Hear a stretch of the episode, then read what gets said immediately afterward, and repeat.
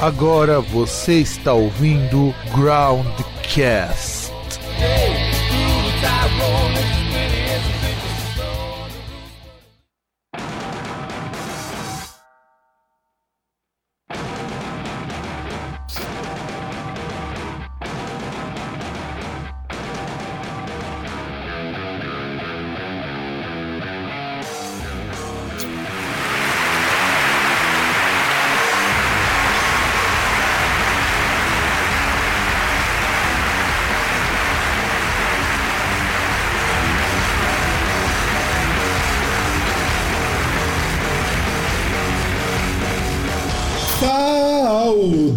Saudações, caros ouvintes, caros ouvintes do meu nosso programa Groundcast. Caralho, mano, é, essa bateria de lata já, já entrega tudo, tudo, tudo, tudo. É, eu sou o Fábio, aqui de Santo André, e do outro lado, aquele que virou jogador de beisebol, que fica o tempo todo mascando chiclete, o senhor César. Não, não diria, mas tô aqui cansado como sempre, né? Porque complicado. Já já tenho aí mais uma marca, né? De como trabalhador triste, né? Que é viajar para trabalhar e fazer péssimas escolhas do durante esse momento, né? Conte-me mais, cara. Que, que péssimas escolhas você fez? Você, você cedo saindo com mulher casada, beijou mulher traficante. O que, que você andou fazendo? Ah, depende, cara. A mulher casada, se o marido for um cuzão, não é uma péssima escolha. Eu acho é. até que é muito bom você fazer isso. Tem cara que merece levar chifre. É... Não, uma péssima escolha que, assim, por exemplo, eu viajei pro, pro Rio de Janeiro, né? Pra para trabalhar ali. Aí fui pro trabalho direto, né? Quando eu cheguei lá, já começa que eu já saí pro lado errado. Aí eu chamando a porra do aplicativo, veio, veio o carro e tal, e nada do carro passar. Aí os caras vai e cancela e tal. Depois que eu fui ver que eu tava tipo 800 metros de onde eu devia estar. Aí eu voltei. Aí beleza, consegui trabalhar e depois o pessoal lá até falou, pô, pega lá, dá uma olhada assim, né? Como não vai dar tempo aí, agora você tá saindo tarde aí da noite, é, pega algum um, um quarto com vista legal, não sei o que. E aí, quando o César vai fazer o check-in, aí chega, ah, você tem preferência de andar alto, andar baixo? Eu falei, não, não, não tem preferência não. E aí me colocam no segundo andar. Aí a vista que eu tenho é a vista do prédio do lado. Cara, te perguntaram, você que, que disse que tudo bem. Sim, não, justamente, é por isso que eu falei que são as minhas escolhas. Eu, eu tive escolha e eu escolhi errado, né? E foi e é engraçado esses negócios. Tem, tem algumas histórias, algumas coisas que foram curiosas, como esse ponto aí, essa curiosidade de o pessoal sempre come feijão preto, né? Não, não tem outro feijão. Não gostam de. Não sabem como é gostoso comer um carioquinho, né? E. Não, eu tô aqui em casa, cara. A gente faz acho que quase quatro meses que a gente não come feijão carioca porque ele faz muito mal pra minha mãe. Sério? Sério. É assim, o feijão, assim, antes de começar o programa, deixa eu contar curiosidades culinárias pro nosso ouvinte, que aliás também sinto muita falta do lado culinário do César, de fazer os drinks do César, ainda mais assim, nesses tempos de pendura, né? E a gente, eu precisava muito que o César também voltasse com isso, mas dicas de, de culinária minha. É o seguinte: feijão carioca é o feijão mais bosta que existe. É, falando a bem da verdade, é o pior feijão possível. Ele já vem velho, já vem zoado, muitas vezes cascudo, é, enfim. E minha mãe, ela sempre teve problemas com feijão carioca, desde que ela é pequena, mas assim, não era nada, era nada mais que um desconforto. Só que das últimas vezes que a gente comprou feijão carioca, que tava caro pra caralho, ela começou a sentir problema com gases, muita indisposição, aquela coisa toda. E aí minha mãe falou, Fábio, o que, que você acha de comprar feijão vermelho? Eu falei, fudeu, né? Porque feijão vermelho é mó caro. Aí eu descubro que o Sans Club, isso não é merchan deles, eles vendem feijão vermelho ao mesmo preço que a gente compra em outros mercados o feijão carioca. Sei lá, vai nele, né? E até agora tem dado certo. Você sabe que esse negócio que você falou do feijão carioca tem um nome, né? Xenofobia. Não, não, não. É, é verdade, é verdade. É, o estômago da minha mãe é xenofóbico, né? E, e o engraçado é que tem outras coisas, como esse fato, né? O, o fato que eu só vi as paisagens aí tradicionais como a praia e o corcovado tal, o pão de açúcar, eu só vi porque o, o, motorista lá do aplicativo ele, ele meteu um gato ali e passou na beira da praia, né? Senão eu não teria visto. E, e teve um ponto também que. Uma história engraçadíssima que quando um, um, flamenguista roubou a minha possibilidade de sentar na janela. É, é, é um negócio é foda, cara. Pelo menos nessa daí eles não foram vice, né? Não, não é, porque, tipo, quando eu tava voltando, eu tava ali na penúltima fileira, né? Na fileira 23. E aí o que acontece? Esse maluco tava sentado no corredor, na a namorada dele no corredor no outro banco ali, né? Que era 3 e 3, né? E eu tava na, no do meio, né? Aí, beleza. Aí chegou lá, aí olha assim tal, o nosso coleguinha que deveria estar na janela não aparece. E aí o cara foi sagaz e falou, pô, é, tem algum problema se eu sentar aí no, na, na ponta? Eu falei, não, cara, pode ir. Tipo, mais uma vez, escolhas minhas que são erradas, né? Eu falei, não, tranquilo, pode ir. Aí ele foi na janela e eu fiquei lá no meio. Pois é, cara. Mas eu pensei que podia ser pior. Já pensou se eles resolvem ali fazer um poliamor com você, César? E você tem que atender os dois? Não, mas não é atender os dois, você atende um dos dois. Aqui, na verdade, um, uma. Tirando em alguns casos, uma das partes é que vai ser ali a mais requisitada. E na verdade podia ser pior, né? Porque eu levei só uma malinha assim que falei, pô, tô levando bagagem de mão, colocar lá dentro, tal, não sei o quê, porque tô levando equipamentos tal. Aí os caras chegam, ah, por causa de restrição de peso, não sei o que lá, papapá, tem que despachar. Eu falei, puta que pariu. Agora que eu tomei no cu. Mas no final deu tudo certo, mesmo duas vezes tendo que parar no raio-x, justificar o que, que eu tava levando, abrir mala. Mas, mas é, tudo certo entre aspas, né? O, Metade do que eu tinha que fazer eu consegui fazer. Deixei gente com raiva, então eu fico muito feliz com isso. E, vai, e já que você fez só metade, vai ter que voltar lá? Não. Tem que bolar uma outra forma ou pegar o meu coleguinha que fica me torrando o saco lá e falar: Meu, aí, ó, tem a possibilidade de você ir pro Rio de Janeiro. Vai lá e resolve. E se vira. E correto. não esquece. Correto, correto. E já que estamos falando de péssimas escolhas, Vamos falar de uma péssima escolha do Metallica, dentre várias escolhas erradas, ideias erradas e tudo que tem de errado, aproveitando que eles lançaram um disco novo, né? Esse, nessa semana que a gente está gravando esse programa, que é falar do histórico, do incrível, do inexorável, do inextinguível e do indefensável Saint Anger. É, eu acho que eu falei, acho que eu já dei todos os adjetivos que podia dar pra esse disco, né? Ah, talvez, né? Eu, eu acho que poderia adicionar catártico, talvez. É... Letárgico. Eu acho que poderia se encaixar. Bucólico. Sabe? Não, bucólico não. Bucólico não sei. É, sabe? Tem algumas coisas assim, né? Tem, tem algumas coisas que acabam. Que, que acabam acontecendo aí nesse momento. Foi um momento meio nebuloso na história do Metallica. Algumas coisas boas, outras ruins.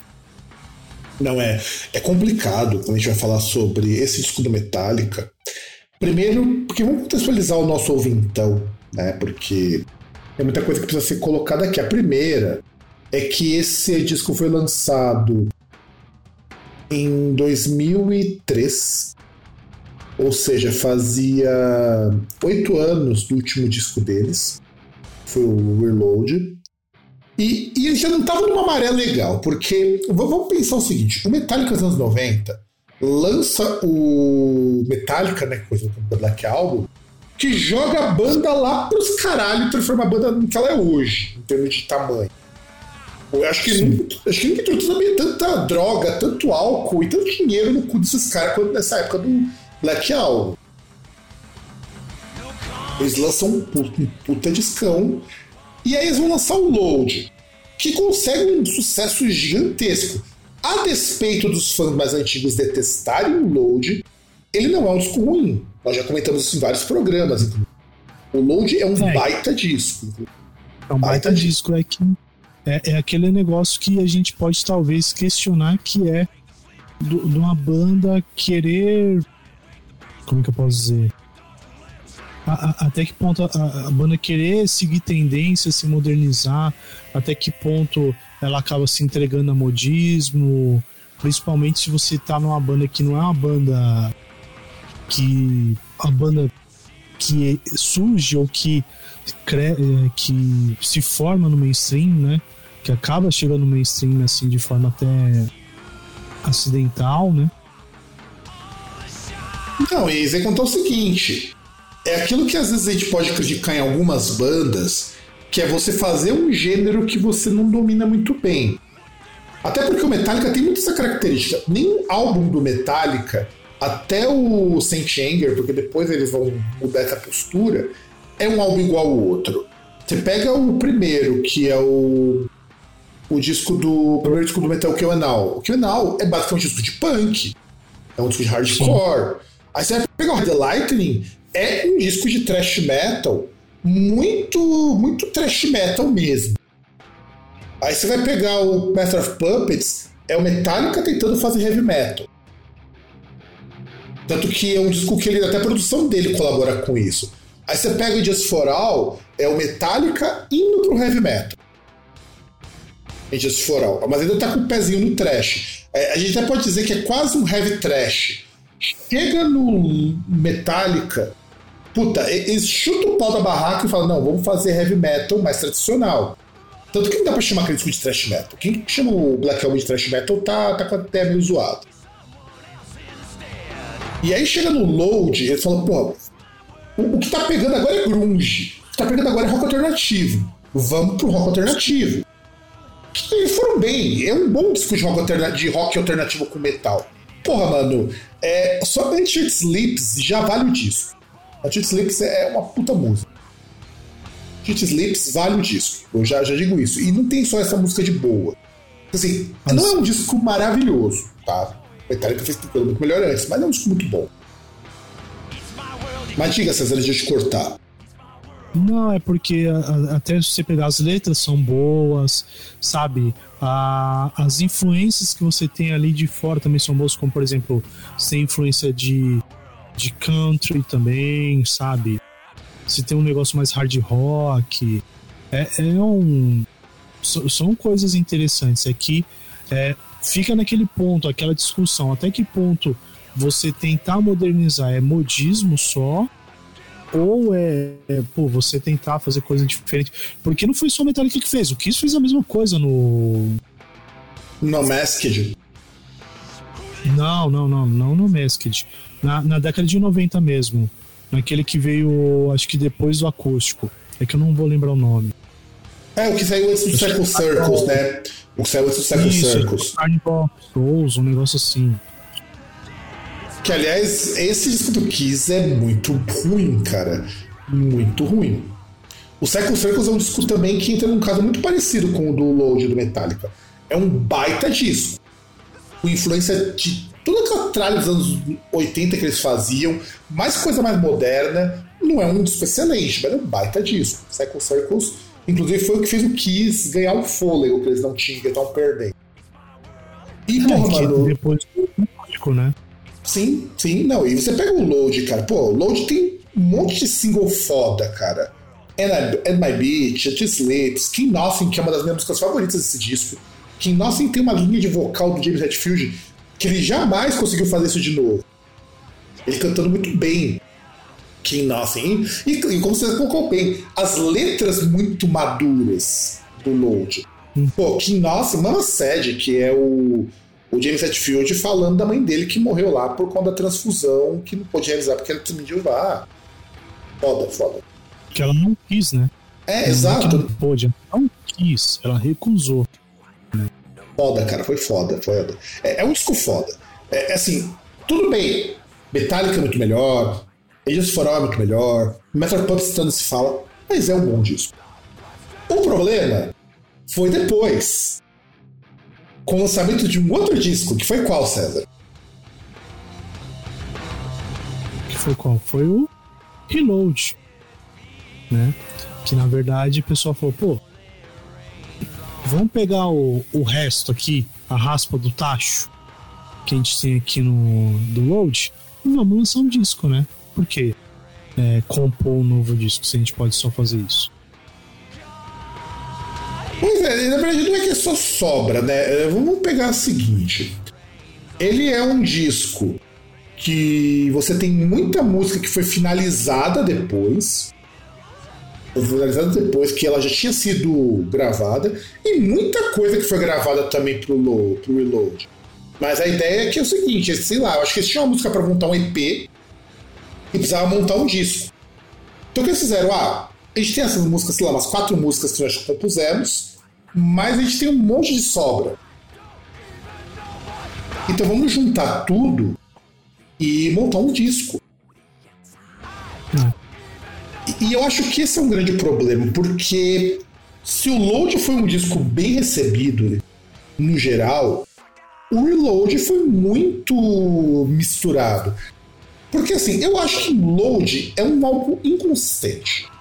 Eu acho que essa é a palavra que eu posso usar pro, load, pro. Ele é inconsistente. Porque você tem músicas que são ok, como por exemplo, eu acho que The Forgiven 2, mesmo sendo uma das músicas mais bosta do Metallica, é uma das melhores músicas desse disco. É que tem. É, porque o Unforgiven 2 continua com aquela influência de country também, né? Só que mais rock, né? O... E é mais dark também da Forgiven 2. É mais sombria. É, a Sim. ideia é que, ah, vendo Forgiven 1, que é aquela baladona medonha, vamos fazer um repeteco dela, né? E meio que uma continua a outra. É legal, é, nesse sentido eles são bem legais. Tem uma música que eu acho muito legal, até porque é uma música com vocal feminino, que é Memory Remains, que eu sei que você não gosta. Eu acho Memory Remains uma baita música também, mas é uma música muito inconsistente também. O Fuel, que é, que é a música mais metálica desse disco, é Fuel. A música mais metálica, metálica mesmo. Cara, é, é que assim, é, tem música que, sei lá, Memory Remains. Puta, não sei se eu gosto ou se eu não gosto, só que assim, você chega naquele fenômeno que é um negócio que é executado a exaustão, que você fica de saco cheio dela. Às vezes você até gosta, mas você fica de saco cheio. Por exemplo, é, é igual a minha relação com o One. Eu, eu não consigo mais ouvir o One, porque, tipo, todo lugar, tudo que você via lá, tipo, ah, Metallica, é o One. Aí não sei o que lá, é o One. Aí não sei o que lá, é o One. E, Rádio Beijo. A Rádio Beijo tocava muito One também. É, cara, sabe? É, é, é, é um negócio que, puta, você já começa a ficar de saco cheio. Porque é toda hora a mesma coisa, sabe? Não, sim, é, é, isso é o que eu tenho com Fear of the Dark do Iron Maiden. Que de estúdio é um lixo a música. É um lixo, puta, tudo é muito ruim, cara. É, eu não sei como que vingou. Ao vivo, é uma música foda pra caralho. Inclusive, acho que todo mundo conhece a versão ao vivo e não conhece de estúdio. Esse estúdio é sofrivelmente ruim. E eu não consigo sofrer The Dark. Não consigo. É, é, é que o estúdio é fraquinho, né, cara? É falta substância, né? Falta. Não, o curioso é que ao vivo e de estúdio são exatamente a mesma música. Mas ao vivo, o Bruce Dixon entrega muito mais, e eu acho que é isso que faz a diferença. E as guitarras soam melhor, porque não tem aquela coisa de superprodução do que no Fear of the Dark. Fear of the Dark no estúdio. É que nem quando eu escuto Blade Guardian antes do Imagination on the Other Side. Eu acho o Blade Guardian muito ruim antes do Imaginations. Todas as músicas dele me soam muito chatas, mas eu peguei o ao vivo dessas músicas E eu acho essas músicas tão redondinhas ao vivo, uma produção pior, inclusive. E é um caso de que disso e também durante uma época aconteceu isso comigo com esses High. Porque esses High acontecia algo muito parecido antes do pessoal viciar em The Trooper, né? Esses High tocava muito na MTV, principalmente.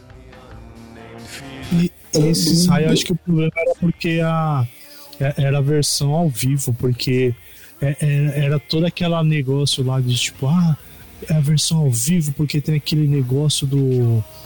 A, aquela fala do Churchill antes, não sei o que, sabe? Apesar que ao vivo ela é, é legal pra caramba. Não, a música é boa pra caralho. Hoje eu já escuto melhor, mas é, tinha uma época que eu tinha esse problema com esses raios. Hoje eu, eu, tenho problema com Fear of the Dark, porque Fear of the Dark tocou a versão ao vivo quem é, era moleque nos anos 2000 deve ter ouvido muito Fear of the Dark, como eu ouvi. Então, assim, era foda, era foda. E aí, acontece muito isso com. Eu acho que Phil eu caio muito nisso também. De, inclusive, Phil foi tocar tão exaustão que ela soa muito incômoda hoje para muita gente, inclusive pra mim. E olha que eu gosto dessa música, hein? Eu gosto muito de Phil. Porque é a única música desse disco com cara de metálico. A única, a única música com cara de metálica. É, tem uns riffzão cortado, é, rasgadão de thrash metal, o James Hetfield fazendo drive. É, é, muito foda. É, é, é Metallica com cara de thrash metal. Dessa trinca Load Reload, Fuel é a única música, trinca dessa dupla, é a única música que tem cara de Metallica aí. Mas beleza. Então a banda estava muito ruim por conta de uma recepção meio mista. E a gente não pode esquecer que nessa época eles também gravaram uma música para Missão Impossível, o I Disappear. Que eu não sei, cara. Eu, eu tinha um cara que estava comigo, que era fãzão de Metallica, ele amava essa música. Eu achava um cara um cuzão. E, e eu lembro que eu ouvi essa música, I Disappear. Eu não sei se eu conseguia gostar dessa música porque a trilha sonora de um filme que eu gosto, Missão Impossível 2, ou se eu achei essa música tão fraca, tão medíocre, e esse cara curtindo essa música cantar todo dia na sala de aula, eu achava ele uma merda. E eu não sei, eu, eu, eu, eu tenho feito meio confuso com a Disappear. Porque é uma música que ressalta como a Metallica tava uma, na merda também.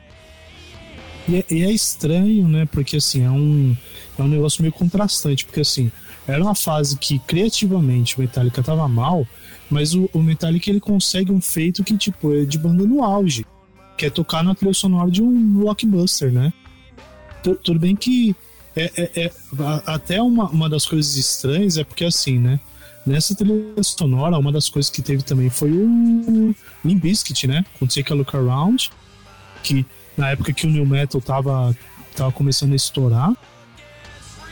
E e até para as versões assim de outros países, né? É, pegaram alguns países e colocaram bandas de trilha sonora e tem uma música do Raimundos que tá nessa trilha sonora também. São brasileiras sim, mas é que tal? Tá, só para pegar a trilha sonora do, do Missão Impossível 2, eles estavam junto com o Limp Bizkit, que era a banda que estava estouradaça nessa época, tá? Esse, esse, é um período que o New Metal estava começando a entrar em declínio. Rob Zombie, que tava começando a ficar também grande. Butthole Surfers, que era uma banda que é, começou a experimentar um pouquinho de sucesso nessa época. O Roger Walters. É, você tem também Kid Rock participando. O Book Sherry. É, então, quer dizer, o. Sem contar. E uma música do Hans Zimmer ainda por cima. Então, pô, mano, Metallica tá, tá nessa trilha era algo foda. Sabe? É algo muito, muito foda. E, e esse, nesse período, o Metallica tá na trilha do Missão Impossível, que foi em dois. Só que dava pra perceber que a banda não tava legal, sabe? O Reload saiu em 97 e a banda tava assim, em frangalhos, justamente porque tá todo mundo bebendo demais, somente o James Hetfield o, a questão de que o James Hetfield queria mandar em tudo e meio que sufocava o resto. O negócio tava foda. O relacionamento deles não era bom também. Exato. E aí, nisso, a gente começa também nessa fase de eles mandarem embora o Jason Newsted. Não, então, mas isso aí foi depois, né? Porque é, antes disso, até a gente vê que a questão da. Criativamente, a banda não estava bem, porque depois do Missão Impossível, aí vem a sequência. Primeiro, vem um disco só de covers, né? Porque eles tentaram aproveitar, porque assim, na época do Injustice for All, eles lançaram um EP, o Garage Days, que eles tinham algumas covers lá, né? Que são as que aparecem no primeiro disco, né? Que você tem ali cover de Diamond Head, é, Bradfan, né? Do Bud, o acho que a cover do Queen também. Tinha algumas covers que saíram nesse EP, e como ele ia sair de catálogo, né? Já ia ser retirado, eles acharam interessante fazer uma nova edição desse EP, né? No caso, só que aí uma, uma, uma coisa assim mais ampliada, né? Que foi o que ocasionou a, a turnê, a segunda turnê do Metallica no Brasil, né? Que aí eles incluíram outras coisas, né? Tem as covers ali do Misfits, né? Teve cover ali do. Caralho, qual que é o nome? Do King Diamond, pô, do Garage Inc. tem uns, uns covers muito foda, é, ó. Do Merciful Fate, né? São, Exato. É um medley quatro músicas do Merciful Fate. Tem, tem, um outro lá, puta, qual que é o nome, cara? Agora eu esqueci. Puta, banda de. Caralho, mano. Então, tem cover do Holocaust. Porque na verdade esse disco, ele, esse disco na verdade, o, inclusive a gente precisa um dia falar um pouco sobre ele, talvez, sei lá, do dia que a gente fala do Garage, a gente fala do Of Some Kind of Monster, porque ele vai, porque ele tem o Garage Days que ele pega na íntegra e acrescenta o cover do Misfits, que não tinha na versão original.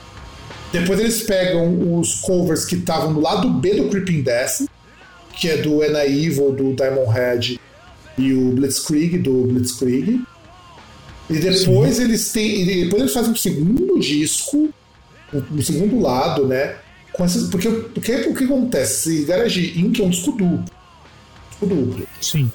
No primeiro, eles vão ter uma série de covers que eles escolheram, que são covers novos, eles vão ter o cover do Discharge, cover do Diamond Head, que é do It's Electric, Sabra Cadabra, um, junto, junto com o National Acrobat do Black Sabbath. Sim. Tem Turn the Page do Bob Singer, que aliás é mil vezes melhor que a versão do Bob Singer. Ele tem clipe, é muito bom. Turn the Page é muito tem bom. O Blue Oyster Cult, Astronomy. Que é muito legal na versão deles, é muito legal. E eles têm cover também do Nick Cave The Bad Seeds, que é, eu acho até impressionante eles pegarem um cover do Nick Cave tem um cover do Dynamite Darling que, porra, mano, durante muito tempo as pessoas não sabiam que Dynamite Darling era do Danzig. Do Misfits. Então, e, e detalhe, não, mas a versão que eles cantam de Dynamite Darling é a versão do Danzig. Que é diferente. É que nem você pegar a mama do. do Misfits e mama do do Danzig. São diferentes. Sim. Você ia falar mama do Mr. Catra. Ah, pode ser também. Pode ser também. E, e, e, sem contar as quatro covers também que eles fizeram do Motorhead, né? Sim, sim, sim. Em sequência também, né, cara? E aí, eles vão ter também. Isso daí é o disco 1. Aí no disco, que é o disco 1, que é o, o disco que está, inclusive, a turnê que veio pro Brasil, que passou pelo Brasil, que deu aqueles rolos pro Sepultura e o Caralho A4 foi nessa época também. E, e é impressionante Sim. o quanto esse disco de cover deu uma subida metálica. Assim. Sim, porque, cara, você pega as covers são muito boas. Não, isso é muito bom. Da, da falha de criati da falta de criatividade, você vê que os caras, assim, eles dão uma uma roupagem nova, sabe? E, e, eles fazem com algumas músicas ali, ali tipo a, a, aquilo que o Rim fez com o Wicked Game, tá ligado? Sim, tipo, não, sem, não, sim, sim, sem contar o seguinte. Muitas músicas que não são nem grandes sucessos das bandas que eles escolheram. Sim. O Astronomy, cara, é assim, não é a grande música do Blue Oyster Cult. Os caras pegaram, sabe? É, Stone Cold Crazy do Queen. Sim, porra, Stone Cold Crazy é de um disco que ninguém gosta muito também. Porra, mano, os caras pegaram uma música de um disco Queen. Hum, e, e, é legal porque aí o disco 2, né, que eu tava descontando, então ele tem o Garage Days, que é aquele EP que eles lançaram em 87, depois o lado B do Creeping Death, depois o lado B, que apareceu em singles entre 88 e 91.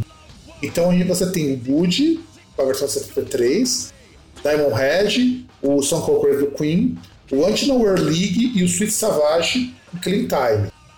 E aí você tem o lado B do single do Hero of the Day de 95, que são as quatro músicas do Motorhead. E, e, e assim, é, interessante porque é tudo música de single, muitas dessas coisas já estão gravadas e vendeu horrores. Ah, e a gente não pode esquecer, e nesse tempo, antes de lançar esse disco de covers, e antes de lançar o Jenga, ele já teve um disco com orquestra filarmônica. É, eu, eu, ia chegar nesse ponto, né? Porque, inclusive, esse o Garage que eu comprei também, eu até quase furei o disco, cara, de tanto que eu ouvia. O bagulho era foda demais. Não, era muito e, pica. Né? E depois disso teve aí o, o revolucionário que todo artista de rock grande faz, que é fazer um, uma gravação de disco com orquestra, né? Que foi aí o SM, com a orquestra sinfônica de. Filarmônica ou sinfônica? É, acho que é sinfônica mesmo. Sinfônica de São Francisco com a regência do Michael Kamen, né? Que morreu pouco depois aí dessa apresentação, né? Essa gravação. Não, e assim, e esse disco talvez foi o que fez o Metallica continuar relevante nos anos 2000. Porque, nossa, passou tendo fantástico que os caras fizeram o S.A.M. Porra, mano, era. Apesar do resultado não ter sido lá essas coisas, né?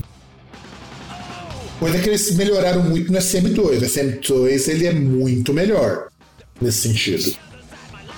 Por, por, porque justamente aquilo que você falou do, do Reload, eu acho que vale muito para o disco com orquestra, né? Tipo, fica um negócio muito desconexo, sabe? Parece, assim... Tudo bem, você falar, ah, a orquestra fazer, sei lá, só a introdução ou fazer a mesma coisa que a guitarra ou guitarra, baixo, qualquer coisa fazia. Ah, sei lá, não é muito legal. Mas, cara, por exemplo, para mim a coisa mais assim, mais revoltante, eu, eu, vou usar o termo revoltante que tem nesse disco, é que assim, cara, você pega Master of Puppets, por exemplo, uma das coisas mais fodas no Master of Puppets é porque a primeira música não é Master, é Battery, que, que tem um, um, um, uma entrada assim, tem aquela entrada acústica tal, um negócio meio clássico tal. Você tem ali, tipo, três, quatro linhas de violão, tá ligado? É um negócio bonito pra caramba e que você reconhece na hora. Começa a tocar, você reconhece. Se você já ouviu uma vez, você ouve aquilo, você, você porra, é, é battery. E, e assim, chegou num ponto que os caras fizeram um arranjo ali que, mano, só quando começa a guitarra que as pessoas se tocam que música que é, sabe? Fica um negócio irreconhecível. Isso é. Sabe? Não, eu, a, a, minha treta com eles não é nem essa, a minha treta com esse disco do SEM. Eu acho que o SEM ele subutiliza a orquestra. Não é que nem, por exemplo, você escutar o disco do Scorpions com orquestra, que é muito bom. Mas por quê? Porque a banda está em sintonia com a orquestra e não estão fazendo as mesmas coisas. Se houver a parte clássica, ela não está de fundo ela acompanha as músicas. Tanto que você pega Rock You Roll Like a Hurricane com orquestra, é muito melhor que a versão de estúdio original. Ah, eu, eu, eu não acho que é melhor, mas é. Ah, assim, é, cara, é, é, é, cara. É. Uma... É. Não, não acho. Eu, eu, eu, não acho, mas, mas, cara, porra. Porque assim, você pega igual a, ver, a versão do. A, a, até me lembrei, me lembrei agora a versão. Essa versão até deu um arrepio, porque, tipo, você tem lá os violinos. Puta, é um bagulho muito foda, tá ligado? E, não, e, e sim, e eles, e eles, fazem parte da música. Eles não estão ali para acompanhar uma guitarra. Então, mas é aí que tá, porque, por exemplo, que você pega no Saint Anger, ou Saint Anger, no SM, o problema é justamente esse, porque assim, a orquestra não faz a mesma coisa que a guitarra, que o baixo, mas faz um negócio que é totalmente descartável, sabe? Se, se ouve assim, não, não, parece não ter conexão nenhuma com a música, sabe? Coisa que com o Scorpions já combinou assim, num jeito que. E, e, e eu acho que o, a maior crítica ao SM é que assim. O tracklist é ruim demais. Tem, tem, tem muita coisa do, do reload que não deveria estar tá lá. Tem, tem música dispensável do load que tá lá também, sabe? É, é, é um disco desequilibrado. E deveria ter muito mais coisa do, dos discos mais antigos do que. E, e, os caras têm um monte de coisa lá do disco novo e tem duas músicas novas que, assim, não. Não são péssimas, mas assim, são esquecíveis, né? Que é a Minus Human e No Leaf Clover. É, mas essas músicas são as únicas que funcionam bem nesse disco por ironia, essas funcionam melhor. Foram feitas para esse disco, né? Então.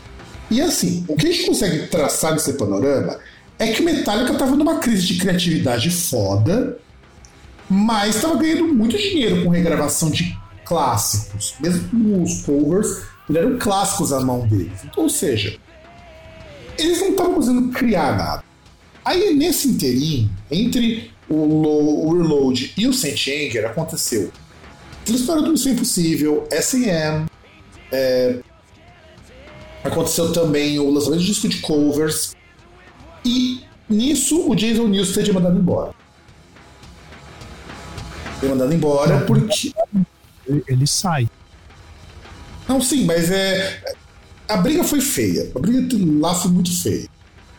Porque ele se sentia muito, muito rebaixado na banda, porque chegou uma época que o James Hetfield estava do tanto que ele ficava agressivo contra ele e não deixava ele ajudar. Tanto que o Newsted, quando ele saiu de lá, ele foi pro Voivod. E, e, e, sem contar que aquele negócio é, já tem um histórico, né? Porque, por exemplo, você pega até no YouTube você buscar, é aquela questão que falam, né? Que, por exemplo, que o Injustice for All é um disco que não tem baixo, né? Que tipo, a participação do Jason Newsted foi assim. Foi descartada. Bem... Foi descartada praticamente. E você pega, por exemplo, ele, ele tem uma chance assim de se destacar se você lembrar, um dos pontos altos foi no disco Metallica com My Friend of Misery, que tem aquela introdução de baixo que é foda e ainda assim ela foi cortada, né? Foi editada. Você pega o, o que ele gravou mesmo é um negócio bem maior e é muito foda. É, você pega o outtake, assim... que inclusive aparece numa reedição desse disco do Metallica, aparece esses outtakes do, do Metallica. E nós não, somos, nós não somos no Friend of Misery, cara. Você pega é, uma parte de baixo dele que é muito foda é quando você pega o Nothing Matters. Nothing Matters também, que, que inclusive tem uma parte acústica que é dele. É muito foda. Nothing Matters. The Unforgiven, que também tem aquele, aquela linha de baixo de The Unforgiven. Until It Sleeps, você quer pegar a melhor linha de baixo do dia, você pega Until It Sleeps, que a música é baseada no baixo. É a melhor linha de baixo dele. E é muito foda. Então ele tem muito trabalho legal. E o Jason Newsted não estava muito colaborativo. E é aquilo, né? O Jason, o, o Jason Newsted não é membro original. Os caras não tem mais de tratamento. Aí você percebe que, na verdade, ele era meio que contratado da banda. Nesse sentido. É,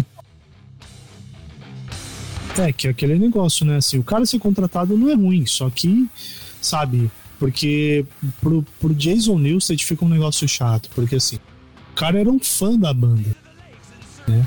Ele idolatrava os caras. Aí de repente ele tá lá convivendo com os caras e vê que os malucos são todos escroto.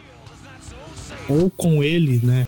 No caso aí, são, são escrotos. E, não era só o problema do, James Hetfield. O Lars também era bastante. Ele, ele até hoje, você pega as entrevistas do Lars, ele fala umas groselhas assim que é foda. É. Então, ah, lembrar mas... que nessa época quando teve aquelas polêmicas do Lars com o Dave Mustaine, né? Que também esse aí, no caso, o cara que foi demitido da banda, né? Porque bebia demais. E aí aconteceu que ele caiu Não. fora. Ele caiu uhum. fora, né? O... E aí a, a banda tava num problema. Eles precisavam gravar mais um disco, um disco novo. E, e aí, o que eles iam fazer, né? Porque não tinha baixista. O Trujillo só foi entrar depois que esse disco ficou pronto. Então não tinha, eles não tinham baixista quando foram gravar o Sentinel. O importante é de lembrar isso. A gente vê muitos desses problemas, a gente não vai comentar em detalhes porque isso vai ficar talvez algum programa futuro. Aparece naquele documentário como Kind of Monster. E você vê aquele documentário, você começa a perceber que o problema não era só drogas, né? O problema não era só álcool. O problema é que você pega um bando de tiozão, é, conservador pra caralho, chato pra caralho, e bota eles pra beber. Então aflora muitos comportamentos que hoje o Gene Artificial não tem. É muito engraçado que hoje ele fala que muitos daqueles comportamentos são muito escrotos. Inclusive, se eu não me engano, teve até uma época aí que ele pediu desculpa pro Jason Newsted, que até tocaram juntos lá na, naquele negócio, daquele showzão do Dave Mustaine que ele chamou os Parça, o Jason Newsted estava lá tocando uma música do Pantera. Tocando Cemetery Gates. Então, eles meio que já fizeram as pazes, mas é, é foda isso, sabe? E aí o, o Trujillo, ele só vai entrar depois que esse disco é gravado. E tem um outro problema muito grave, que também. Aliás, que, olha como que as coisas são. Não existe coincidência, né? O Napster tinha surgido nessa época também. Vamos lembrar o saudoso Napster, o precursor do, da distribuição de música pirata. E aí, o que, rolou com Metallica quando surgiu o Napster, César? O Lars ficou com o cu dando bote. E muito dando bote. Qual, quer dizer, ele já dá o bote normalmente, mas. Enfim. Mas nada contra, de, de, desde que todos estejam felizes. Mas, assim. Ele pilhou muito o Napster, falando que era roubo, não sei o quê. E aí eles conseguem, junto com outros artistas, fechar o Napster. Mas isso desgasta muito a imagem do Metallica. Sim. Vamos pegar aqui o. Tudo bem, tinha Madonna, tinha um monte de outros artistas grandes contra o Napster. Mas era meio que o Metallica que dava uma cara de quem batia de frente contra eles. tanto que teve até aquela. Aquela sketch lá no. VMA do, do, do Lars não, no VMA. No VMA teve também. Do, do Lars ali, ah, e falando porque o cara tava roubando a música dos caras, tal, não sei o que. Sabe? Um bagulho que beirou ridículo. E assim, é, é uma coisa que hoje o Metallica não comete mais esse erro. Mas é, naquela época eles acreditavam que assim, ah, se o digital prevalecer, a gente perde dinheiro. Porque o Metallica era uma banda que vendia muito CD. De repente você ter é. o, a distribuição digital ferrava com o esquema. Então, é porque aquele negócio ainda tinha um. aquele conceito, né? A, por exemplo, tinha aquela ideia de que assim. O, pô, os caras estão ganhando dinheiro com um negócio que eles não fizeram. Eu não lembro como é que era o negócio do Napster, foi, foi uma coisa que uma plataforma que eu nunca usei. E assim, realmente dava muito dinheiro e que as pessoas iam parar de comprar disco. Só que na verdade eles não perceberam que assim, o parar de comprar disco realmente ia acabar virando um, uma evolução do próprio negócio da música, né? Mas que ainda assim uh, não ia ser o ponto tipo, ah, vai parar totalmente de comprar disco e o artista não vai ganhar mais nada, né? Houve uma evolução e, entre outras coisas, Porra, é só você pegar aí. O vinil renasceu. Não, o CD também. Nessa pandemia, CD vendeu, CD vendeu mais que vinil. Não, mas o CD não morreu. Nunca morreu. Exato. O vinil é que chegou mas... uma hora que, assim, com, com o CD, o vinil, o vinil teve uma queda lá, tanto que um monte de fábrica fechou. É, hoje só tem duas fábricas no mundo que faz. Inclusive é. pegou fogo. Então, mas é que tá. O, o, o vinil que praticamente morreu. tinha morrido e depois voltou e voltou com tudo, né? Porque agora o vinil ele tem um status de colecionável, né? Tipo, tinha antes com Picture Disc, essas coisas, né? O Iron Maiden tinha muitos. Mas o, agora, até mesmo só você ter o vinil, tem esse status já de colecionável pelo formato e tal, né? E, e outras coisas que a gente já comentou tem em outros, em outros episódios. Mas o, o CD ele continuava e tal. E, e, sabe, depois o Metallica até percebeu que não, não era assim, tanto que o Metallica começou a, a, a, capitalizar em cima disso, tanto que no seu próprio site oferecia ali o, o Metallica Vault, né? Que é onde você tinha gravações, eh, MP3 de shows antigos, né? Os, os bootlegs, né? Tinha não, ainda tem lá, pelo que me consta, ainda tem lá. Não, não, mas, mas, não, mas tudo bem, mas o que eu tô falando é o seguinte: eles começaram a fazer isso. Começaram a colocar que falar, porra, não é porque vai ter o um MP3 aqui que o cara vai parar de, de ouvir a banda e vai parar de comprar disco. Vai parar de gastar dinheiro com a banda. Muito não, não, não, não, não, e é uma estratégia das mais bacanas, porque ele disponibiliza tudo de graça, exceto os últimos que ele segura um tempo para quem é assinante. Uhum. Então, tinha até alguns que, tipo. Até antigos, assim, as, acho que às vezes aqueles que, que eram de disco mesmo, que tinham sido lançados, que tinha lá, mas por um preço que, por exemplo, ah, pra gente no Brasil pode ser até proibitivo, mas para alguém nos Estados Unidos era barato, sabe? É, é, é, é, igual aquele negócio que você sempre comenta aí em relação a. Até mesmo que o Fernando fala muito, né? Porque o, tipo, o seu irmão mora na Alemanha e, e não faz sentido você piratear MP3 porque uh, as coisas lá são muito mais baratas do que aqui proporcionalmente, né? Então não, não faz sentido você, você querer comprar, pegar um negócio pirata, sendo que é barato você comprar. É, é o que eu conversei com o Ned do Alcest. Inclusive, minha primeira e única entrevista em inglês que eu tenho no podcast muito antes de surgir o Broadcast Entrevista, antes de eu pensar nesse formato, o Neg, eu perguntei pra ele, mas pergunta que você fazia, hoje nem faz sentido perguntar isso. Na época era com relação à pirataria, o que ele achava. E ele falou o seguinte: ó, países como o Brasil que as coisas não chegam, ele falou que ok, porque não chega. Então não ia fazer diferença para ele. O Flow dura na França, que o CD custa 8 euros, e a pessoa não quer pagar 8 euros. Sabe? Seria o equivalente a gente aqui no Brasil pagar 8 reais no disco. Sabe? É, tanto que por isso que sertanejo não tinha pirataria tão desenfreada, porque os caras vendiam CD a 4 reais na porta do show. Então. O e o Metallica, ele entra nesse meio do, Napster que deu a cara para bater, que teve sketch no VMA, teve sketch no South Park. Sketch não, né? Uma piadinha no South Park falando sobre uhum. isso também do fim do Napster. E aí, o que acontece? O Metallica perdeu a guerra, algumas bandas perderam a guerra contra a distribuição ilegal. Nessa época surgiu Casar, é, LimeWire, Soul existe até hoje. Então, assim, então, assim, a gente tem um monte de site que disponibiliza. Então, o Metallica começou a ver assim: eu quero não que era a principal fonte de renda, mas era o principal divulgador da música deles, que era a venda de CD, indo por água abaixo. E aí então você começa a ter uma série de conflitos que vão descambar na produção do, do Saint Anger, que aí vamos comentar um pouco como foi essa produção. Primeiro que o álbum foi lançado em 2003, mas foi, começou a ser produzido em 2001. E o que acontecia é, cada um queria ter uma ideia. Uma ideia, legal, porque eles queriam fazer uma coisa mais inovadora, porque é meio que uma característica do Metallica até esse disco. Depois eles vão jogar o jogo do time que sabe que, pô, que vai ganhar com, aquele, com aquela formação. Aquele esquema.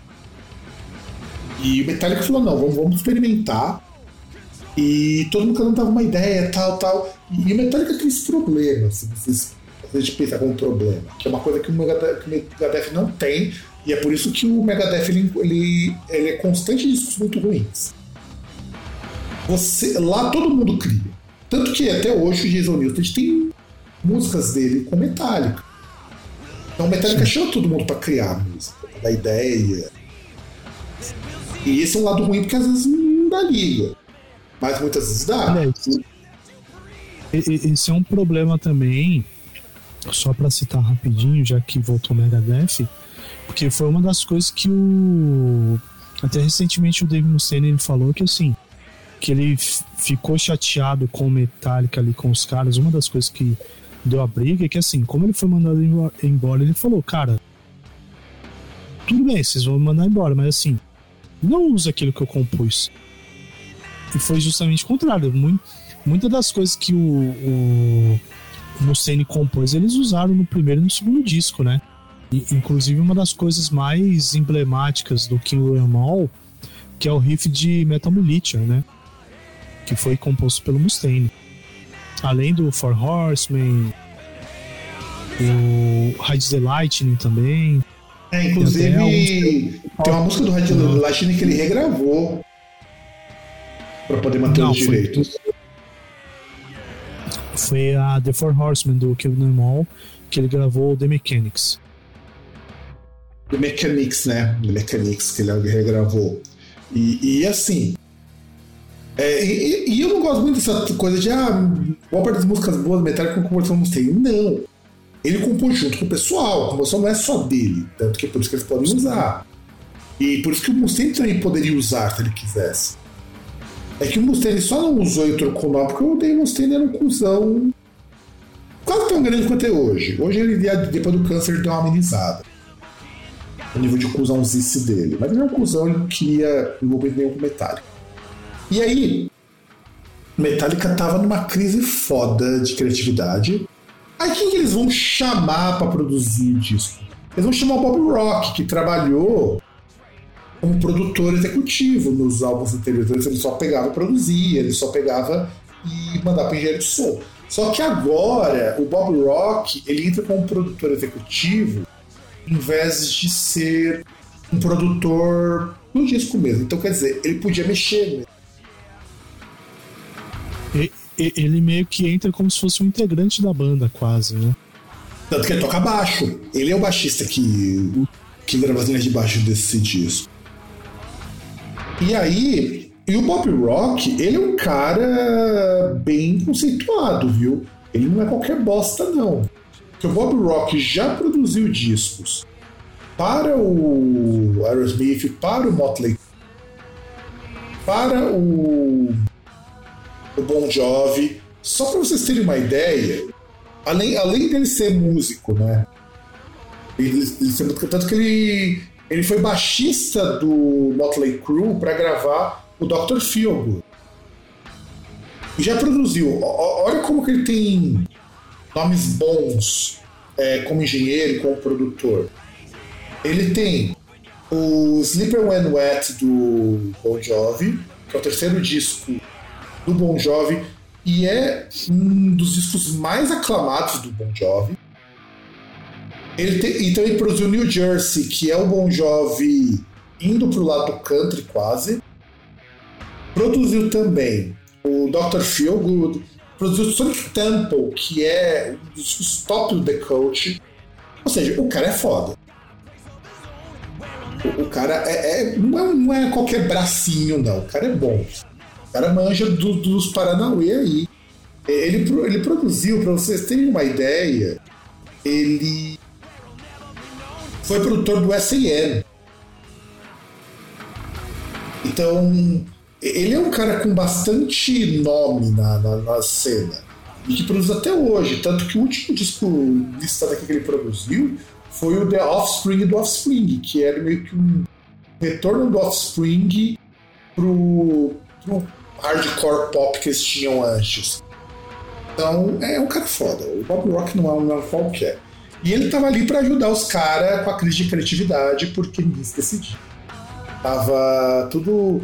Eu acho que daqui a pouco eles iam escolher no palitinho para ver o número o que eles iam fazer. Aí, é, ele pensou o seguinte: beleza. Qual que é o objetivo da banda? Vamos fazer um som mais cru, mais direto, calcado em riff e em batida. Pô, a ideia é legal, cara. Pô, a ideia é legal pra caralho. Disso. Mas. Qual foi o problema de, do disco, César? Já que ele é tão criativo, ele não ia ter solos. Inclusive, ele é muito elogiado por outros músicos por conta desse tipo de postura. O que, que deu errado no sentido?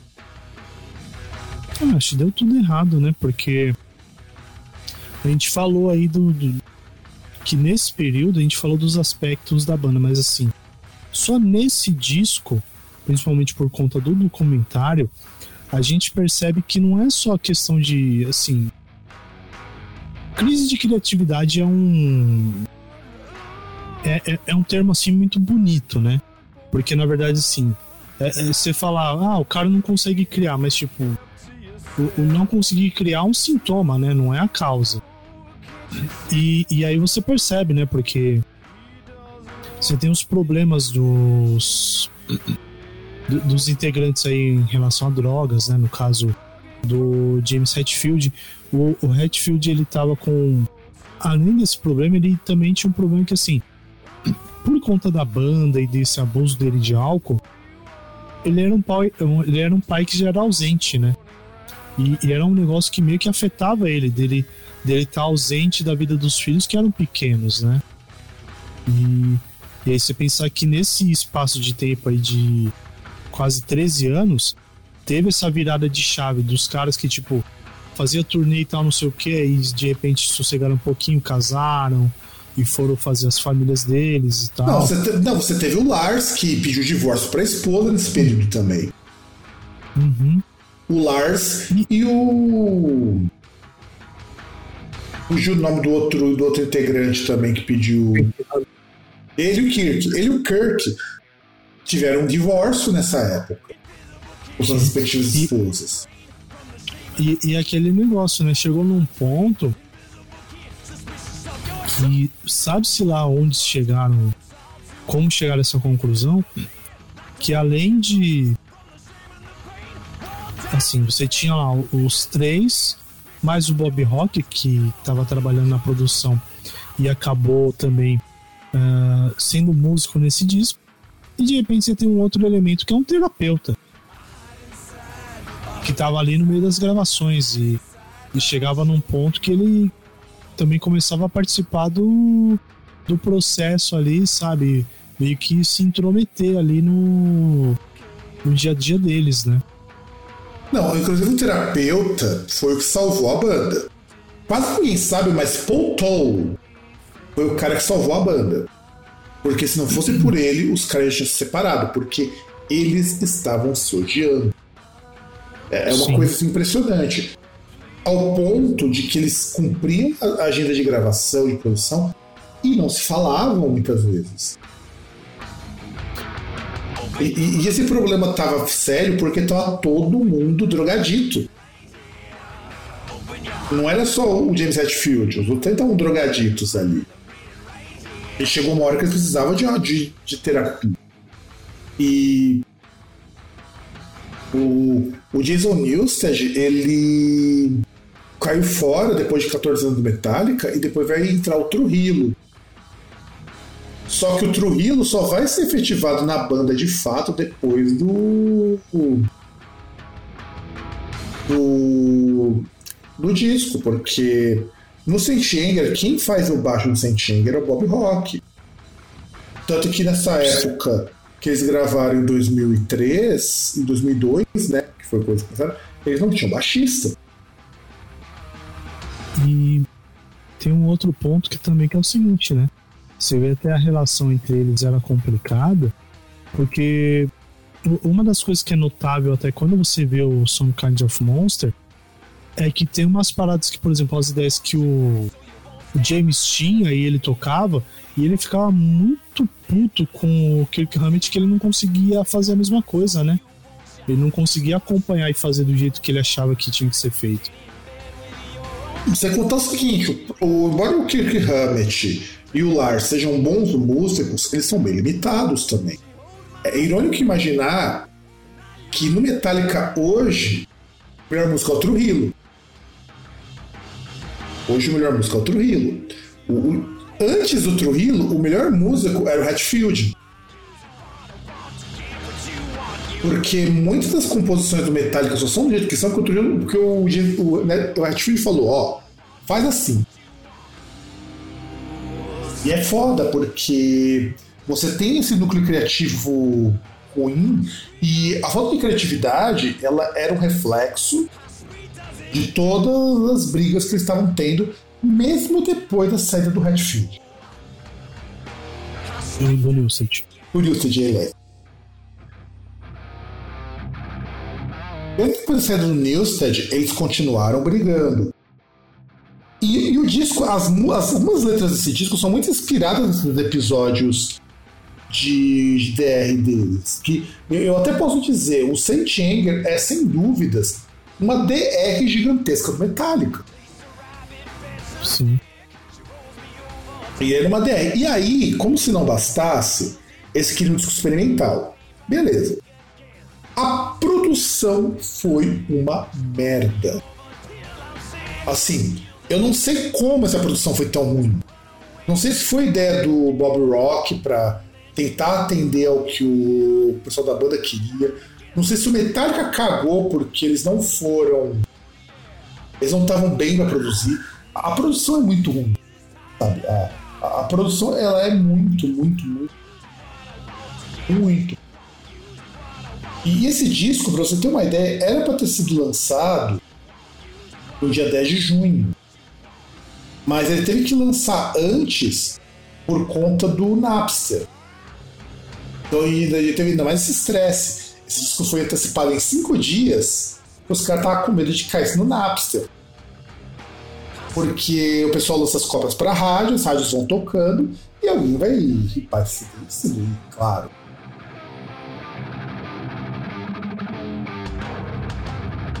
Porque essa coisa de lançar singles, isso daí é, é uma coisa complicada. Aí beleza. Eles lançaram lá o Saint e tudo mais. E, e o Saint foi um disco que na primeira semana vendeu 437 mil cópias e começou em primeiro lugar na Billboard 200. E assim como no redor do mundo, ou seja, é um disco ruim, mas que começou no topo. E ainda por cima o Metallica em 2004 ganhou é, melhor performance de metal pela, pela faixa título lá do, do Saint Anger. E, e o Saint Anger, assim, é curioso que as resenhas do Saint Anger, elas entendem o seguinte. Você tem resenhas ou que são muito boas, ou resenhas que são muito ruins. Sabe, nenhum disco de Metallica conseguiu isso, o Reload com todos os problemas que ele teve, conseguiu polarizar tanta gente. E é foda, cara. Eu acho foda. Porque eu conheci o ao vivo. Porque eles passaram um ano, depois que o disco foi gravado, já com o Trujillo na banda, fazendo a divulgação em shows. E ao vivo as músicas são muito boas.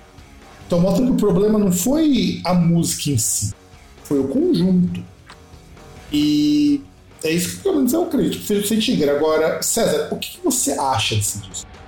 Qual a sua opinião? Dê seu parecer balizado.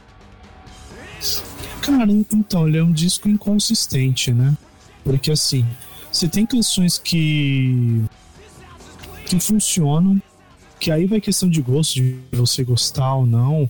Por exemplo, Saint Anger é uma música que funciona, né?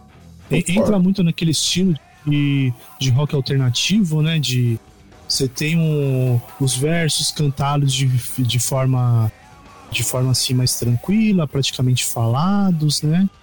Aí você vem num crescendo, no refrão você tem o um refrão rasgado, estourado ali, né? Uma é, coisa meio Nirvana até, você parar pra pensar.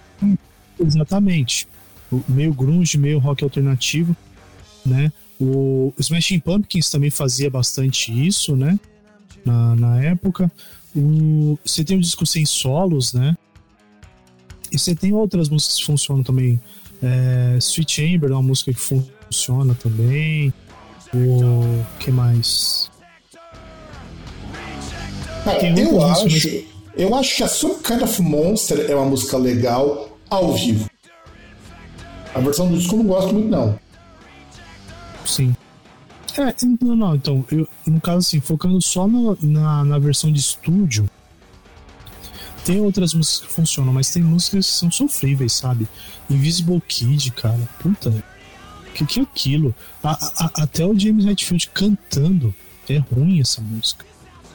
Tem o vocal dele, é. Não, sabe? mas é. Não, você pega a própria Saint Anger, que ela tem uma, uma. As ideias da Saint Anger são muito boas, mas numa execução horrorosa. Você percebe. Primeiro, e também o famoso é, kit de lata souvenir do Lars, né? Chamava muito. É. Cara, o som de bateria é horrível, cara. Horrível. Não, e sabe o que é o pior? É, o que eu acho que, que me incomoda muito no, no disco é que, assim, se ele tivesse uma produção melhor, ele sairia com um disco bom metálico. Mesmo sendo inconsistente nas músicas. Porque saiu até na internet, há uns anos, um cara que remasterizou todas as linhas do Saint Anger com uma qualidade muito melhor e as músicas são outra coisa. Que, que ideia era? Que a ideia era, se Saint Anger fosse regravado com a bateria correta, com os timbres corretos, ia ficar foda, cara, ia ficar foda. Ia ser um puta disco. O, o que cagou pra muita gente, porque assim, tudo bem, a pessoa já tava de saco cheio do Reload, é, que soava até meio grunge em alguns momentos. E, e, eles não queriam mais o Metallica fazendo rock alternativo, ou uma coisa meio Sonic Youth, porque essa coisa de fazer música sem guitarra é muito uma tentativa de só que no Sonic Youth. A diferença Sim, é que o Lee. Hum? Sem solo. Não sem solo. Sem solo, sem solo. E só que o Sonic Youth, o, o Lee Ranaldo sabe o que tá fazendo. Essa é a diferença. Sim. Aliás, o Metallica, se quer chegar perto do Sonic Youth nessa tentativa, é muita pretensão, cara. Tá pegando a, a, uma, uma banda de metal, né, que tá fazendo isso. Convenhamos, é, é ridículo você pegar uma banda com dois guitarristas e não querer ter solo, né? Assim, você tem que fazer alguma coisa muito muito diferente, muito fora do tradicional, para você poder aproveitar dois, dois guitarristas a música sem solo. Você tem que ter arranjos mais elaborados. Agora, assim, você querer fazer um negócio mais direto, quase, quase punk. É, e, e, querer, né? Porque na verdade nem, nem fizeram isso. Mas, tipo, você querer um, um som mais direto, assim, só riff, com duas guitarras, sabe? Tem uma coisa que não faz muito sentido, porque você chega num ponto que as duas vão se sobressair, tipo, você acaba não ouvindo. É, é mais ou menos como o lance do Iron Maiden com três guitarras. Tem três guitarras, só ouve duas. Ah, e às vezes só, só ouve umas vezes. O Iron Maiden é o exemplo de hipérbole. E o Metallica com dois guitarristas num disco além de ser desperdício, a propósito disso, como era ser um disco complexo. Porque se eles metem uma polirritmia ali, ia ficar do caralho. Eles metem uma polirritmia. Você, você coloca, por exemplo. Você coloca as linhas assim. paralelas, assim. Não, não paralelas, mas sei lá. Se, se coloca lá uma, uma quarta acima, uma quarta abaixo, uma oitava, sei lá. É, você toca, assim. toca, no, você toca no ataque do instrumento. É que nem muito grupo de violonista faz. Eles tocam, todo mundo toca a mesma música, cada um usa o ataque do outro pra, pra tocar, usa como referência. Não, se eles pegam o Black Flag e metem um polyhit, ele já seria outra coisa. Mas eu não sei se o Metallica tem capacidade técnica para fazer um polyhit. É difícil tocar polyritmia. Pô, imagina você ter que tocar Fazer que nem, por exemplo, o pessoal do jazz, que é muito acostumado a fazer essas coisas, você tem uma bateria uma coisa em um tempo diferente às vezes. Uma guitarra num jeito, uma guitarra no outro, e o vocal tentando amarrar isso tudo para não soar desafinado. Ou força elevada. É difícil. Você não pode ritmo aí. Não é que nem o Polífia que a gente apresentou no, no Groundcast Indica, os caras fazem polirritmia no meio da música e é uma coisa absurdaça. Difícil, é, requer muita técnica, requer muito conhecimento da estrutura de música para meter um polirritmo. O Metallica não fez isso. Só que eu acho curioso, o King Diamond, que é amigão dos caras, inclusive, falou que ele gostava muito desse disco. Era um disco favorito de um amigo meu que, que já foi de arrasta para cima faz uns bons anos. E eu acho o seguinte: para mim, Saint Anger é um disco que, se tivesse uma produção mais cuidadosa e talvez uma banda mais unida, teria sido um puta disco de metal nos anos 2000. Como Metallica conseguiu fazer um puta disco de metal na década de 80, quando lançou o Master. Como Metallica conseguiu fazer um puta disco de metal nos anos 90, quando lançou o Black Album. Como o Metallica conseguiu fazer um puta disco de metal nos anos 2020, quando lançou o Hardwired to Self-Destruction. 2010. Não, 2010, é quando lançou Hardwired Self-Destruction. Conseguiu. Não, Hardwired é mais velho que isso. Hardwired to Self. Hardwired, não, 2010 é o Metallica, aquele o, o Death Magnetic. Não, ao contrário. Death Magnetic veio antes. Porque o Hardwired de 2016, cara. Então, década de 2010. Ah tá, tudo bem, década de 2010, verdade, década de 2010. Então quer dizer, o Metallica conseguiu em cada década lançar um bom disco de metal. E não lançou nessa, nesses anos de 2000 até 2010. Porque lançou o Saint Anger, que é um disco ruim. É um disco muito ruim, mas muito ruim mesmo. É um disco que podia ter sido um baita disco, uma baita uma proposta legal, mas que cagou porque. E, e também dá pra perceber que isso aparece no documentário do Tom Cara Monster. Chega uma hora que nem o produtor está ouvindo mais. Uhum. Então o Bob Rock teve dificuldade de trabalhar com eles, porque o Bob Rock também estava brigando com ele. Tanto que eu não fizeram mais isso com o Bob Rock.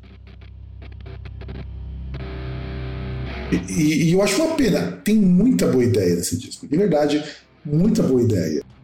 Pô, você pega mesmo a própria Saint Anger. Eu acho que já tem muitas boas ideias, principalmente de bateria, mas o, a captação porca do Lars, que parece que ele tá batendo em lata, é fode tudo. Porque a bateria perde expressão. Não sei se você percebe isso, mas é, as batidas não tem diferença entre, entre elas. Ele bater numa uma parte mais grave, ele bater numa caixa, soa igual. Só os pratos, e os pratos são muito baixinho. A equalização também foi cagada nesse disco. Em suma, é, é um disco ruim. Ponto. Acho que a gente pode concordar que o disco fracassou porque a banda estava fracassando, o, as ideias estavam fracassando, o público queria um disco Metallica, e de fato teve um disco Metallica que vendeu bem até. Não vendeu tanto quanto os outros, não, mas eu, Fábio, eu queria muito, se eu tivesse uma banda, fracassar igual o Metallica fracassou. Ou... Ah, mas é coisa de banda grande, né, cara? É, quer queira, quer não, qualquer lançamento que você vai ter do Metallica, Iron Maiden, Black Sabbath, é, é coisa que tem sua inércia própria. Ah, o fato de, de uma banda dessa estar tá lançando algo gera o interesse das pessoas e quer queira quer não vai ter um, um grande volume de vendas coisa do tipo isso não, não tem como sabe e vai ter gente que vai gostar, vai ter gente que não vai. Vai ter gente que vai gostar no começo e depois não vai gostar. Vai ter gente que não vai gostar no começo e depois vai ouvir um pouco melhor e vai falar, não, pô, não era bem assim. Ah, meio, que, meio, meio, que acontece hoje. Hoje o pessoal enxerga que até o disco não é tão ruim. Eu, na verdade, nem acho que o disco é tão ruim. Eu acho que o disco ele é, é mal produzido. A bem da verdade, se ele fosse bem produzido, quem sabe é despontava, talvez não como um disco revolucionário, porque como Hardwired não é. Mas seria um baita disco também, sabe? Seria um baita disco.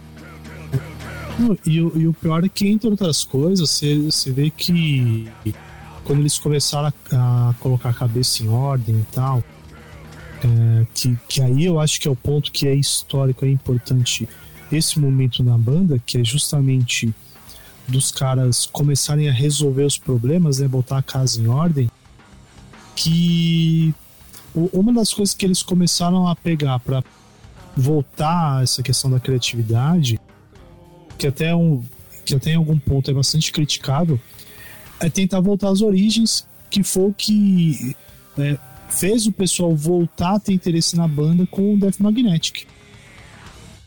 Porque você tem Magnetic, muito... com Hardware Self-Destruction, agora com o um novo mas... disco que é, é, é Metallica anos 80, e eu não sei se isso é bom ou ruim. Eu escutei algumas músicas do novo disco e, e o meu hype, minha empolgação, assim como, como, como o bingolim de militar, deu uma murchada. Eu, eu não ouvi ele inteiro, mas pelo que eu vi, me pareceu um grande tributo ao Diamond Head, cara. Também, também. Muito, muito, muito, muito, muito. Pra mim parece muito que os caras pegaram e falaram, vamos fazer um disco do Diamond Head. Eu preciso ouvir as outras músicas, né? Eu vi, eu vi no YouTube, né, o, os clipes de algumas, né? O, o a, a, a, Lux Eterna é tem, tem um negócio interessante assim, tem bastante energia, mas acho que é uma coisa pra gente comentar depois. Mas essa parte assim, até mesmo esse fracasso do Anger e depois os caras colocarem a banda no lugar, né? Que, que depois, assim, pós Anger você tem ali, né? Teve o lançamento do filme, né? Teve o Icon MTV, né? Do Metallica. Você tem ali vários artistas tocando de estilos diferentes. É, inclusive, inclusive a pior versão de filme da minha vida foi visto nesse disco desse Icon, cantado pela Avril Lavigne. E teve a melhor versão do Metallica nesse show, que foi Snoop Dogg. a do Snoop Dogg, é, é, a do Snoop Dogg é muito engraçado, cara, de verdade. O do Snoop Dogg é muito cara. engraçado, é muito engraçado. Porque de todos os que tocaram ali, foi o único que deu uma roupagem dele pra música. Cara, é, é que assim, é, é, é, bem, é bem complicado, porque, por exemplo, o Korn. O Korn ele deu uma roupagem dele pro, pra One, que é afinação dois. Nossa, cara, mas... Nossa, cara, mas o Korn é muito ruim, cara. Eles encurtaram a música do One, porque parece que é a versão de rádio. Porque a música acho que tem 4 minutos e pouquinho na versão do Korn, coisa assim.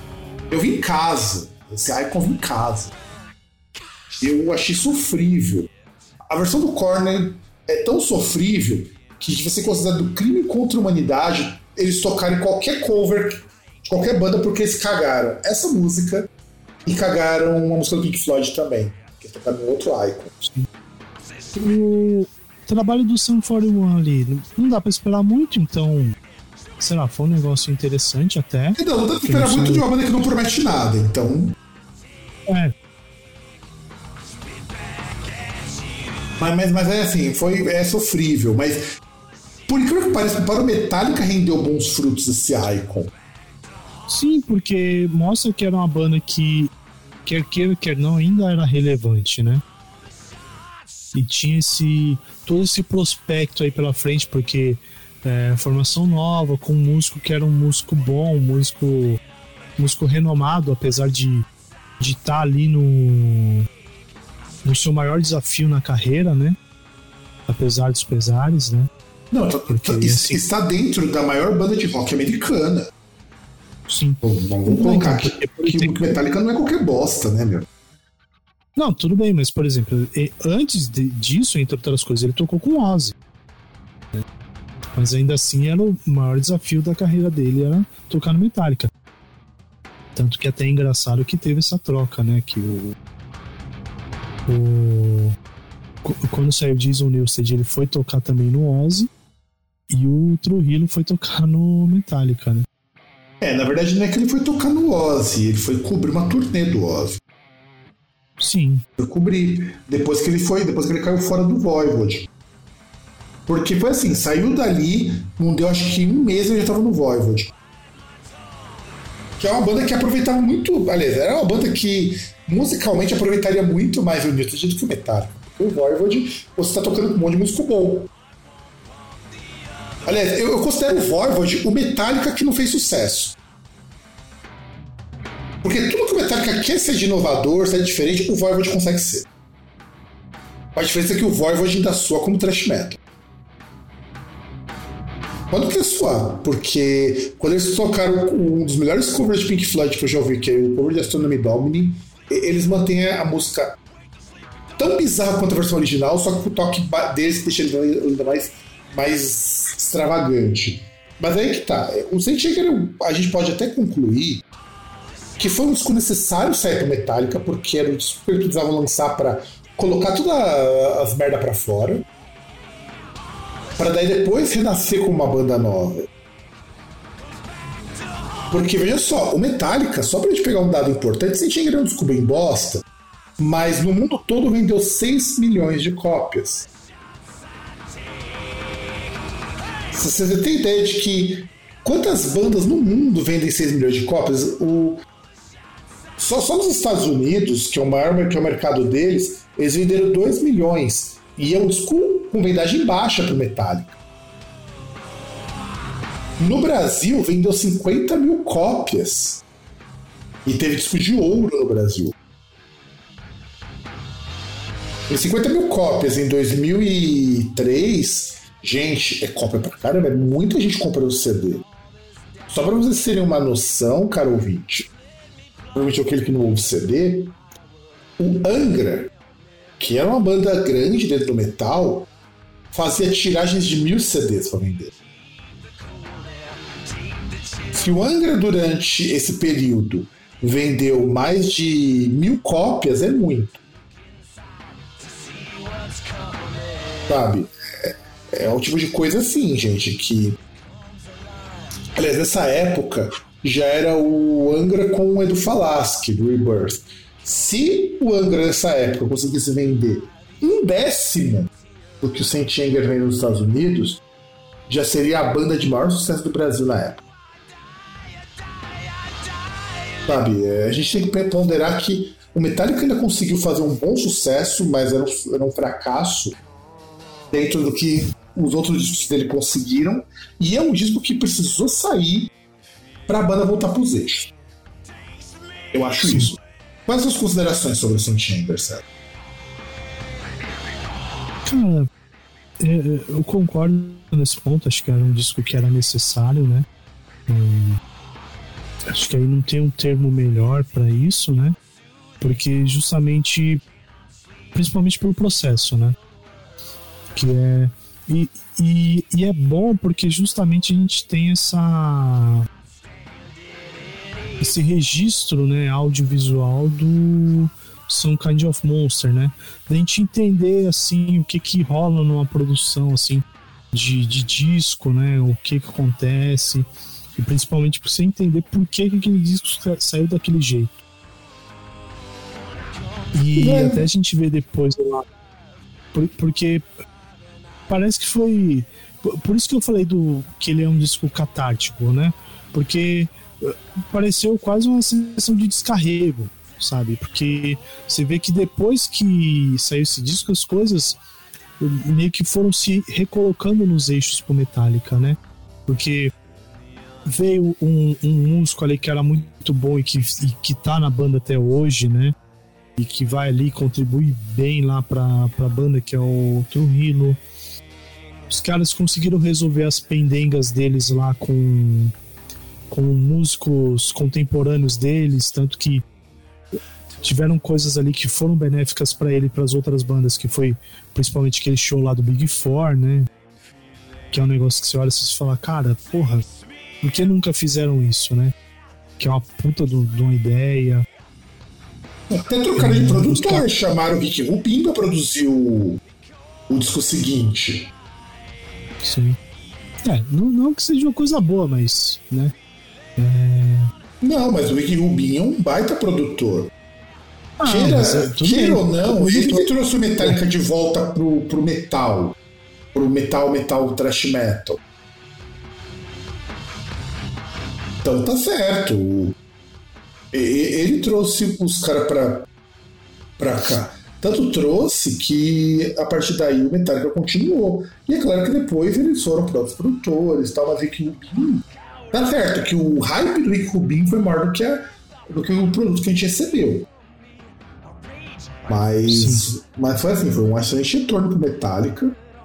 E é basicamente isso. Eu acho que a gente pode falar do Saint Anger é que ele foi um disco necessário num momento desnecessário. Não, eu acho que foi um momento necessário, porque assim, se não ocorresse todo assim, o, disco ele é um, ele é um produto do, do seu tempo, do assim, do, do tempo tanto mercadologicamente falando, quanto o, o momento da banda, né?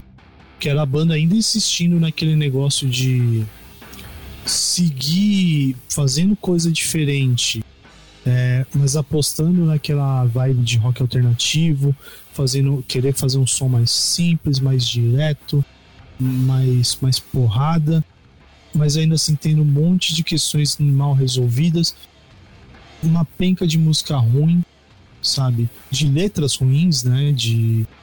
E, e, e performance ruins do, dos caras, né? Trabalhos ruins dos músicos aí no, no geral, né? E. E a, apesar de tudo ser uma coisa que, em vez de que poderia causar a implosão da banda, causou aí o ressurgimento deles, né? Sim, sim, eu concordo contigo.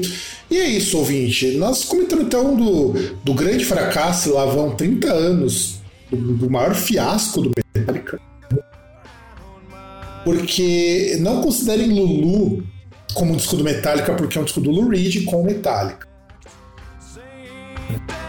E que, do, e que do contrário do Saint Anger, esse é um disco muito bom. Mas não é um disco para todo mundo. Tá? Só para avisar. É. É, é um, disco, um disco bom pra quem gosta do Reed, né? É, exato, é, e, exato. E, e, o Lulu é um disco que foi, foi feita uma publicidade pro público errado, no contrário desse de que foi feito pro público certo, e o disco bosta. Certo, eu tô cansado de falar, manda nas redes sociais aí pro povo. Então, eu só queria dar um último comentário sobre esse assunto, porque assim, tudo bem, podia simplesmente um cara só ou participar com outro nome.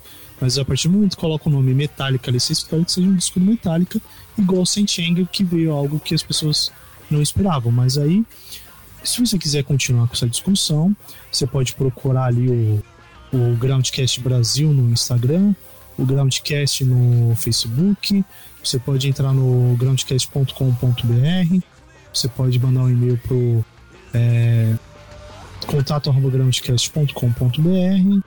Hum, não sei, Grindr, não sei se tem. Não, não sei como é que tá esse projeto aí, nem o, o Fábio está à frente disso, né? Uh, que mais? Arroba Groundcast no Twitter, né? Tava quase esquecendo aí. Tão, tão necessário essa, esse case de sucesso do senhor Elon Musk, né? Isso é. Se, se, for, se for um case de sucesso na tentativa de, de ser um vacilão, tá de parabéns, ele conseguiu é, com méritos.